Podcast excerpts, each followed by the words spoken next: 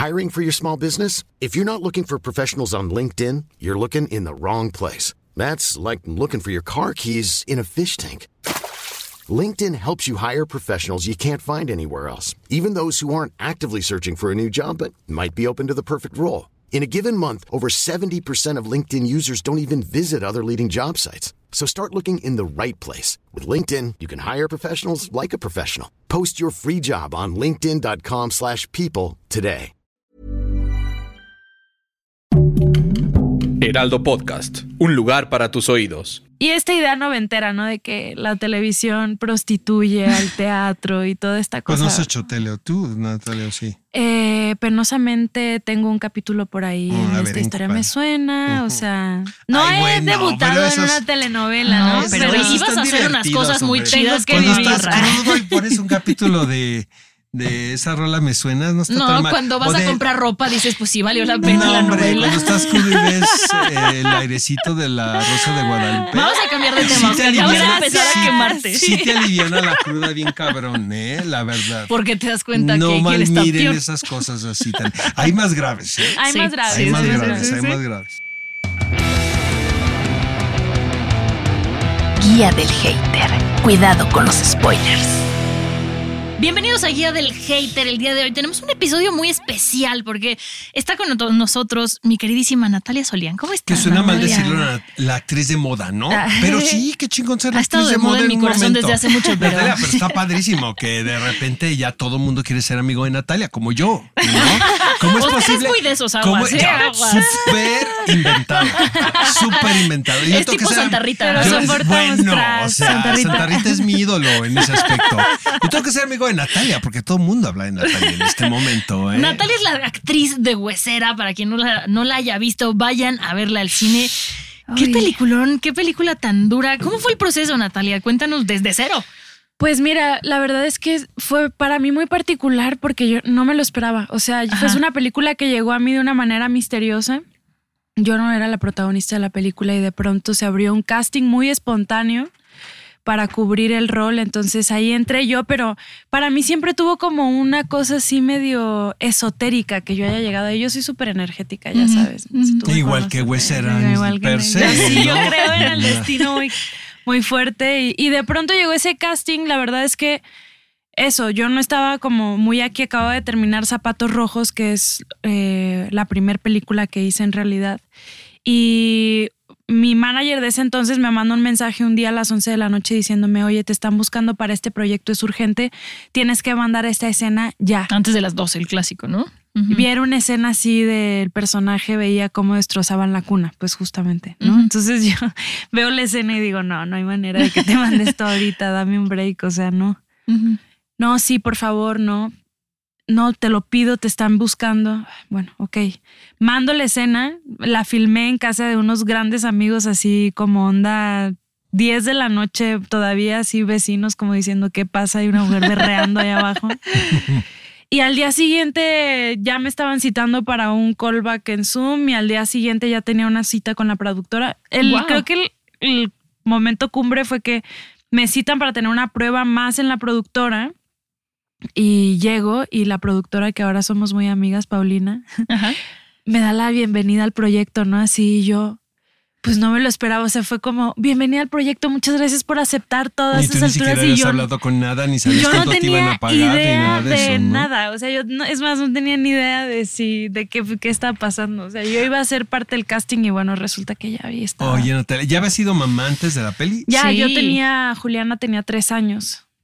Es que yo creo que es una. ¿Cuándo la grabaron? La grabamos en 2021. Durante la pandemia. Sí. Hace poco, de hecho, Sí, no sí, hace sí. mucho, digo. No, para no, no. Eh, yo creo que la maternidad es un tema importantísimo en esta película, ¿no? O sea, digo, cada quien le puede dar la lectura que quiere y, y puede pensar, ¿no? Que se trata de eso y que eso está increíble porque las grandes películas de suspenso, ¿no? Parte de eso, o sea, que cada quien puede interpretarlo como quiera, porque la película para mí tampoco es tan em, clara, podemos decirlo, como para que eh, de esto va. Claro. Yo, de hecho, discutía con Pelía de la semana, le digo, esto es casa de muñecas. ¿Sabes? es casa de muñecas sobrenatural. Y alguien me puede escuchar y me puede decir qué estúpida, ¿no? No, me Reflexión. encanta, la verdad. No, pero pero sí creo que el, el asunto de la maternidad em, y, y que hayan desafiado todo el concepto que se ha eh, venido agregando a través de los años de tradición, sobre todo en las culturas latinas, en Mm, todo el sí. mundo.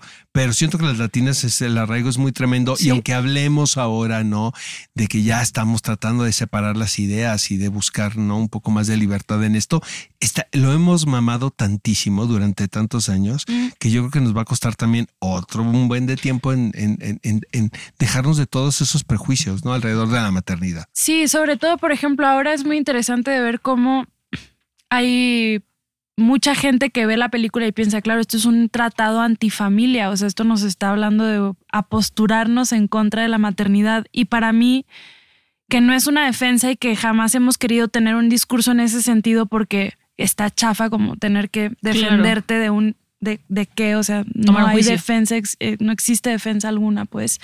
Pero yo no creo que Huesera sea una postura como tal, o sea, más bien creo que es una gran disertación acerca de un rol en particular, pero que Michelle y yo lo hablamos mucho, o sea, el hecho de que ella tenga un cuestionamiento acerca de su propia feminidad y de si será o no será madre, no tiene que ver con que repudie los procesos de maternidad o crea que están fuera ahora de lo Pero que no, tendría no se que ser una siente mujer. así. ¿eh? No, yo tampoco. O sea, no sientes que yo en lo personal, yo nunca sentí como que el personaje protagónico es- era anti eso. No, más bien que se vale cuestionárselo. No, sino Exacto. simplemente decir, pues, ah, pues ya me subí a la rueda de la fortuna, esto no es para mí. Exacto. O me quiero esperar para subirme otra vez. Exacto. ¿Sabes? O sea, Claro. tampoco está negando nada, ni está eh, dando, está dándose el beneficio de la duda. No está de no es de todo. panfleto. No es de panfleto. Eso es lo que a mí me gustó mucho cuando leí el guion, en verdad, porque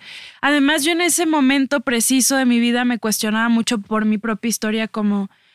¿Cómo es que tenemos tan normalizado que la figura paterna puede tomar distancia? O sea, además, para los latinos eso es así como mexicanos, ¿dónde está quién es Pedro Páramo? ¿no? Ese es como el gran hito de nuestra cultura. O sea, no hay, no somos una cultura que esté apegada realmente a la figura paterna. O sea, hay muchas mujeres como yo que somos mamás luchonas y que nos preguntan, oye, ¿tú consideras que hace falta un padre en la ecuación? O sea, como un poco por defensa la, la- la respuesta termina siendo, pues puede ser que haya una configuración sana para un ser humano de crecimiento sin un padre en casa. Claro. aunque hay tantas cuestiones que en realidad pues no, o sea, termina siendo una dicotomía muy muy interesante, ¿no? Como analizar la falta de una ambas figuras en un entorno familiar, pero nunca nos podemos cuestionar si eso no es saludable, la falta de una presencia femenina y de un rol femenino que materne una criatura. Es, es impensable, o sea, es como una cosa Y como contra la religión, inconcebible exacto, y contra la latinos. biología. Es como una cosa demoníaca pensar que una mujer se pueda Ujú. decidir ausentar a pesar de que quizás su figura no sea constructiva en la vida de Esto, un que a la larga vaya a ser mejor la decisión que está De tomando la madre en ese momento para el hijo, la hija en cuestión, que haberse quedado con ella. que era una de las premisas que yo sí en el proceso, ay, todavía se me hace un hoyo en el corazón un poco cuando lo pienso. O sea, mi aportación a Huesera al llegar fue decir, quizá por amor sea lo más valiente que el personaje tome esta decisión, porque al Ujú. final la metáfora está encubriendo su propia violencia Claro. por su propia represión, ¿no? Y, y toda esta carga, o sea, bueno, este famoso momento, pero no vamos a decir no vamos a spoilearlo. Pero- no spoilers, pero esta tensión de cuando ella tiene este acto con su bebé, para mí sí era muy significativo decir, oye, pues, chica, hay algo aquí que tienes que voltear a ver. Y si tú no estás preparada para maternar, se vale, Se vale decirlo. se vale decirlo y se vale también querer construir a partir de la negación, quizá. Claro. ¿Cómo viviste el proceso del principio, o sea, de la premisa de la película siendo tu mamá? Porque creo que una Natalia sin tener a Juliana a lo mejor hubiera vivido la construcción de este personaje de una manera muy diferente. Mm. ¿Cómo te ayudó ser mamá para transitar este momento, no? O sea, yo la escena que más, o sea, la escena del monitor a mí me destrozó porque, porque me parece muy Sí. fuerte, pero la del refri, o sea, este momento de, de no pasó nada, Mm. yo te vi y dije, o sea, wow. O sea, de verdad es impresionante y siento que hubo mucho de Natalia en Valeria en ese momento. Francamente creo que es una película que yo no habría podido hacer de no tener a Juliana en mi vida. O sea, las cosas que he atravesado con ella sí. Sí. son un universo paralelo en mi vida. O sea, me construyen muchísimo y al mismo tiempo me deconstruyen un montón. O sea, sí son... Justo había un estudio que Michelle me compartió cuando iniciamos todo el proceso de análisis. La, el- como el mayor contenido de ira con los hijos sucede prácticamente de los cero a los tres años, porque son unas bestias. Es en lo que decía realidad. Freud. No, Freud le decía muy claro, denme un niño desde que nazca a los cinco años, yo haré de él lo que ustedes quieren que haga. Son unas bestias. O sea, te Sí, despiertan lo más tierno, lo más hermoso, lo más protector, lo más deseable, pero también lo más horrendo de ti. O sea, hay veces que realmente es imposible. O sea, no hay algo que puedas hacer que funcione. O sea, yo me acuerdo de escenas cuando Juliana tenía estas edades que eran realmente que yo decía, ¿qué hago? O sea, no sé cómo calmarla, no sé cómo tranquilizarla, porque intolerancia a la lactosa, mil cosas que pasan en esa etapa. Y yo sentía una cantidad de ira y de furia y de, o sea, descontrol. Yo sí me metía al baño y cerraba los ojos y lloraba a veces. Yo le con- descontrol. Pero hablar de esto a mí me costaba mucho trabajo. Mucho trabajo. O sea, era una cosa que, que todavía lo traigo como una vocecita así de esas vergüenzas profundas que te dicen, no pudiste con eso. No, hombre. Y es doloroso porque justo no se lo puedes contar a nadie y está mal visto. Y entonces, bueno, hablábamos de eso con Michelle y ella me compartió este estudio donde muchas mujeres en estas etapas golpean a los niños y nunca se lo cuentan a nadie. Y, y para mí había una cosa como de decir, claro que entiendo, hermano. O sea, yo estuve ahí, yo claro que me metí al baño y claro que prendía la regadera para que nadie supiera. Y, y para mí ese fue el inicio de la construcción del personaje, como pues sacar a la luz esos momentos en donde ay, había una angustia que me acuerdo y sí es brutal. O sea, como decir, ¿cómo voy a lidiar con esto? Con todo el amor que no tengo porque ya no soy yo. O sea, ya me perdí como de mí. Y sí, o sea, para mí tiene que ver como con ese monstruo medio ahí culpígeno que te está diciendo esto que estás viviendo está mal, pero bueno, igual lo estoy viviendo. Entonces, Qué fuerte. Sí. Ahorita que dices eso, yo le confesaba a Ale, nuestra productora, que la escena del refri para mí fue muy fuerte, pero tres o cuatro días después empezamos con crisis de diente con mi hijo y volteaba a ver el refri y decía, es que sí lo metería. O sea, sí, sí necesitas, o sea, sí necesitas de repente pausita. una pausa, respirar y decir, ok, no me puedo ir por ahí, pero, pero entiendo perfecto la parte oscura, demoníaca de tu personaje en Huesera, ¿sabes? O sea, creo que tal vez por eso es una película que está llegando más allá de ser una película de terror o de una película donde hay un culto o hay un algo, porque creo que todo este terror que expresa para aquellas personas que no han sido mamás, para las que somos mamás, representa esa parte que nunca pudiste decir que estabas sintiendo en Sí. algún momento. Sí, sí. Entonces siento que, que abre un mundo muy interesante. Sí, se necesita también mucho valor, como lo estás diciendo. Y Sí. vaya, y ten- ten- tenía que ser una directora y una actriz y un Sí, equipo claro. mayormente femenino, porque finalmente se está hablando de esa condición. Sí, Yo creo que por eso es que nos llega a todos. ¿Estás de acuerdo? Yo sin ser papá, por ejemplo, ¿no? Digo, ay caray, ¿qué es lo que estoy I'm Sandra, and I'm just the professional your small business was looking for. But you didn't hire me because you didn't use LinkedIn jobs. LinkedIn has professionals you can't find anywhere else, including those who aren't actively looking for a new job but might be open to the perfect role, like me. In a given month, over 70% of LinkedIn users don't visit other leading job sites. So if you're not looking on LinkedIn, you'll miss out on great candidates like Sandra. Start hiring professionals like a professional. Post your free job on linkedin.com/people slash people today. Everyone knows therapy is great for solving problems, but getting therapy has its own problems too, like finding the right therapist, fitting into their schedule, and of course, the cost. Well, BetterHelp can solve those problems. It's totally online and built around your schedule. It's surprisingly affordable too. Connect with a credentialed therapist by phone, video, or online chat, all from the comfort of your home. Visit betterhelp.com to learn more and save 10% on your first month. That's BetterHelp H E L P. viendo, ¿no? Y puede entrar a ese universo con esa facilidad porque no es una mirada de uñas largas, ¿sabes? O una mirada ajena o de Ñaca, yo me imagino, como ya hay hombres ahora que opinan de la menstruación en televisión. Eh, Digo, con, con todo respeto, no, y sin respeto, Sí, pero sí, dices, sí, no mames, maestro. O sea, no puedes hilar dos palabras sin equivocarte y ahora, ahora opinar sobre la condición de alguien más. Se necesitan muchos huevos, ¿no? Se necesita falta de neuronas, Oscar. O sea, más que huevos. Oye, ¿cuándo, cuándo se dieron cuenta que esto funcionó? Eh, Que esta película salió. Mira, todavía a mí cuando me mandaron el primer corte, el primerísimo, así, ese que todavía es así como, esta es la maqueta para los VFX, que obviamente la película no está recargada en esa zona, o sea, se entendía perfectamente todo, o sea, como te dabas perfectamente una idea de qué iba a ser. Pero yo me preguntaba, esto no es demasiado para nosotras, o sea, el final a mí me mató tardé un rato en reconciliarme con él porque claramente me confrontó con cosas horribles y dije, wow, o sea, esto sí. Es como ver, de- eh, lo, siempre termino en esa frase, pero es que a mí me pasa mucho eso. Cuando ves esas fotos de infancia que te causan mucha nostalgia por el momento que estabas viviendo, pero al mismo tiempo te hablan de la persona que fuiste y que todavía no puedes aceptar muy bien. Sí, yo tuve gran meses con esa, con esa incertidumbre. Y luego Michelle cuidó mucho su proceso, como supongo también estaba representando algo muy fuerte para ella y, y su historia y parte de su entraña. No quería que nadie opináramos y que nadie nos metiéramos. Y eso, afortunadamente creo, para nuestra amistad yo lo leí muy bien y, y traté como mucho de mantenerme al margen.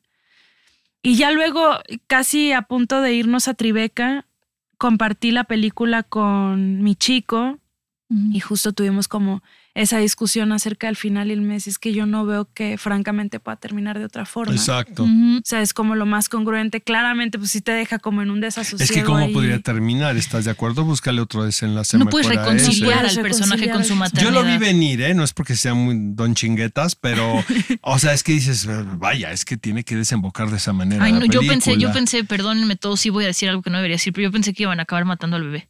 O sea, yo sí pensé que iba a ser. porque eres muy gore, O sea, soy la menos, Oscar. No, No, sé si a lo mejor era mi miedo también, mi lo que- maternidad. Escúchate lo que estás diciendo. No, creo que esa es la menos. No quieras quedar bien por Me ser amigo de vean. No, no. Yo lo vi venir. Te voy a decir una cosa. Yo lo vi venir por la cara del personaje que interpreta a Poncho.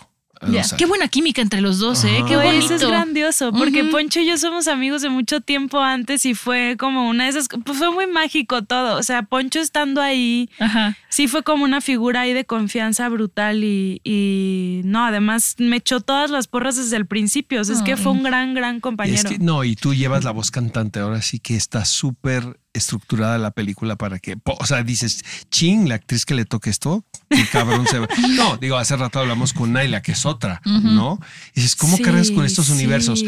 O por supuesto estás compartido, ¿no? El director, la directora es tu aliado, me queda claro. Incluso de repente hasta el DP o la DP, tus compañeros actores. Pero uno sabe cuando, ching, esto va sobre mi espalda y lo acepta, se faja uno, respira profundo y dices, madre mía, acompáñame, ¿no? Y órale, ¿estás de acuerdo? Sí. ¿No? Sí, dice Jane Fonda que eh, le dice, oiga señora, y cuando se retiró, ¿no? Porque se casó con un republicano, ¿no? Y, y después de haber sido la gran, ¿no? Eh, ¿Extraña usted el cine? No, no, nada. Era sensacional. Dice, para nada, no extraño nada. Yo estoy muy Lo feliz viví. en mi casa, no viendo YouTube, no viendo videos en YouTube, no tutoriales de cocina coreana. No, dice, lo único que extraño es que lleguen a mi a mi camper o a mi a mi Con comida preparada, me toquen y que le digan, señora, estamos listos.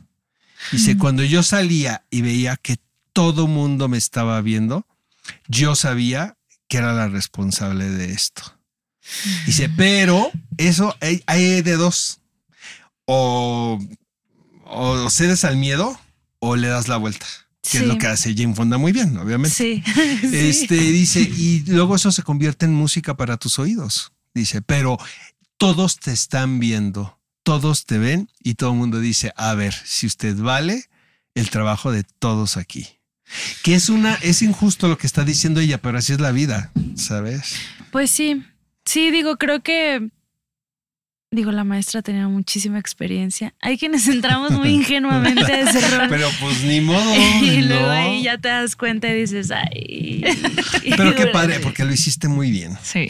Pues mira, la verdad es que yo agradezco muchísimo que haya llegado mi presencia hacia la película, porque siempre he pensado, me hubieran a mí convocado desde el principio, hubiera tenido yo ese año y medio de pre, o sea, como mm, quizá me lo hubiera pensado y me hubiera asustado. Exacto.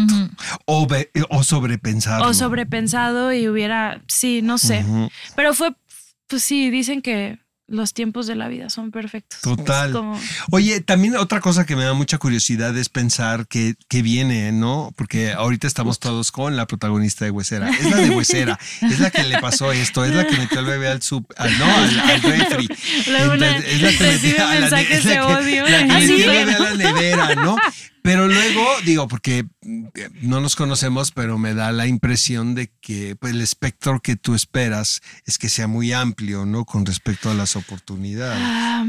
Fíjate que sí, al mismo tiempo soy- le doy muchas vueltas al asunto, porque, a ver, o sea, yo vengo de la formación teatral. Sí, es lo que te iba a soy- decir. O sea, Natalia no es una actriz que nació en Huesera, No. tiene una carrera. O sea, tengo mucho esta idea de los teatreros mexicanos que podemos juzgarlos todos si queremos, pero bueno, de ahí venimos.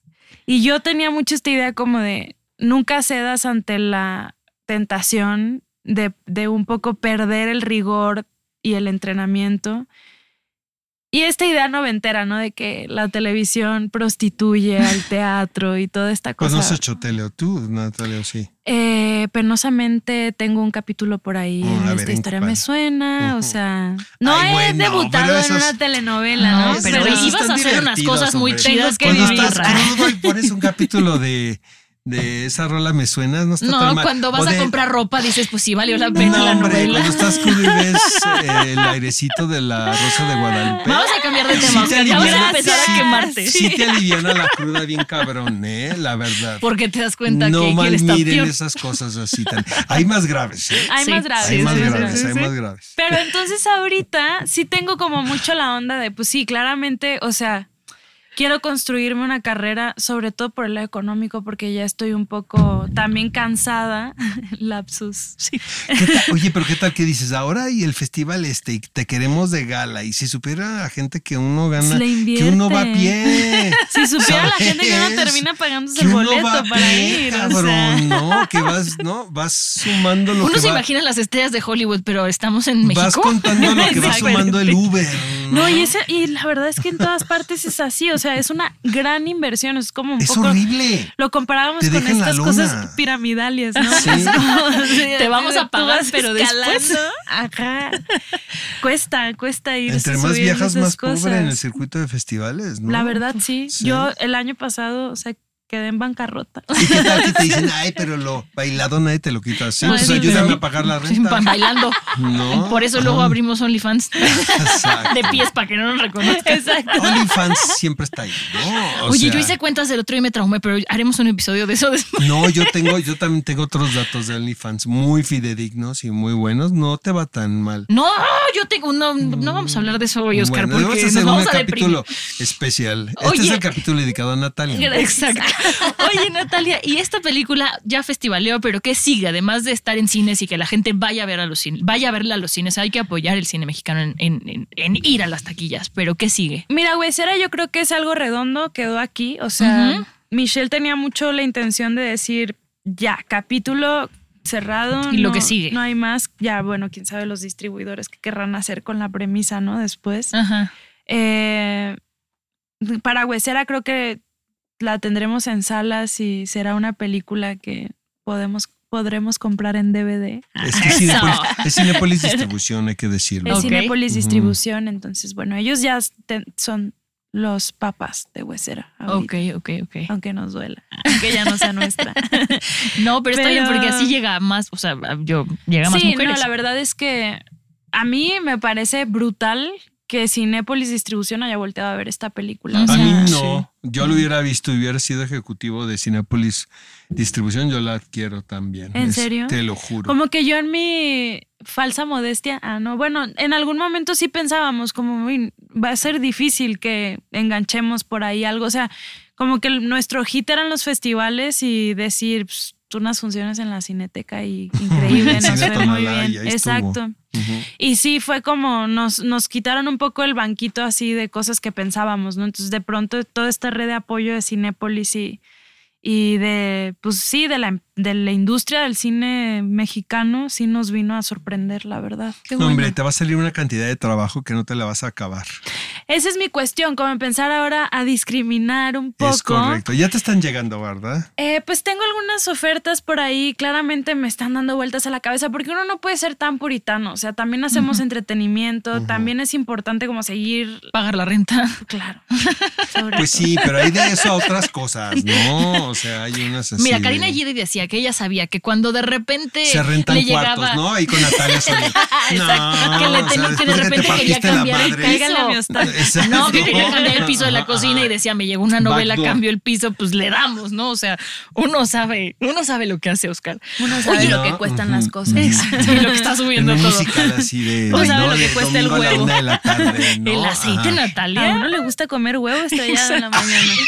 O sea, No, pero el ayuno Tenemos ese intermitente, vicio. perdóname, el ayuno intermitente no sabes qué sano y qué bueno es. No, Natalia Te la baja de autofagia. peso un chinga, A mí la autofagia me encanta. Pero tú haces un de ejercicio. Y de autofagia también.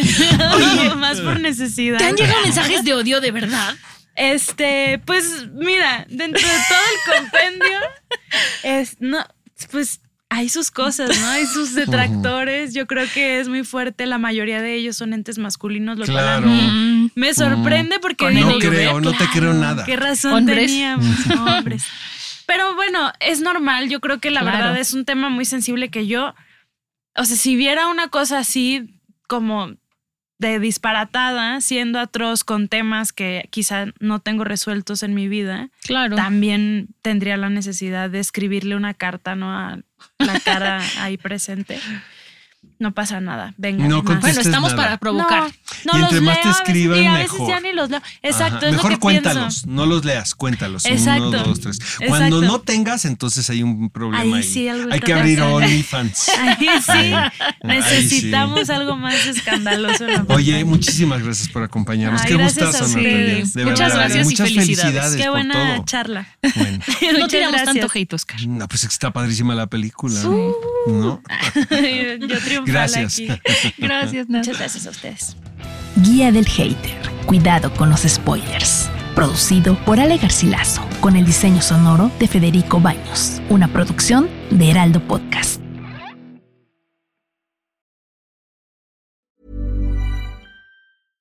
How would you like to look five years younger? In a clinical study, people that had volume added with Juvederm Voluma XC in the cheeks perceived themselves as looking five years younger at six months after treatment. Look younger, feel like you. Add volume for lift and contour in the cheeks with Juvederm Voluma XC. Reverse signs of aging by adding volume to smooth laugh lines with Juvederm Volure XC. For important safety information and to find a licensed specialist, visit juvederm.com. That's J U V E D E R M.com. Not for people with severe allergic reactions, allergies to lidocaine, or the proteins used in Juvederm. Common side effects include injection site redness, swelling, pain, tenderness, firmness, lumps, bumps, bruising, discoloration, or itching. There's a risk of unintentional injection into a blood vessel, which can cause vision abnormalities, blindness, stroke, temporary scabs, or scarring. Talk to a licensed specialist to find out if it's right for you.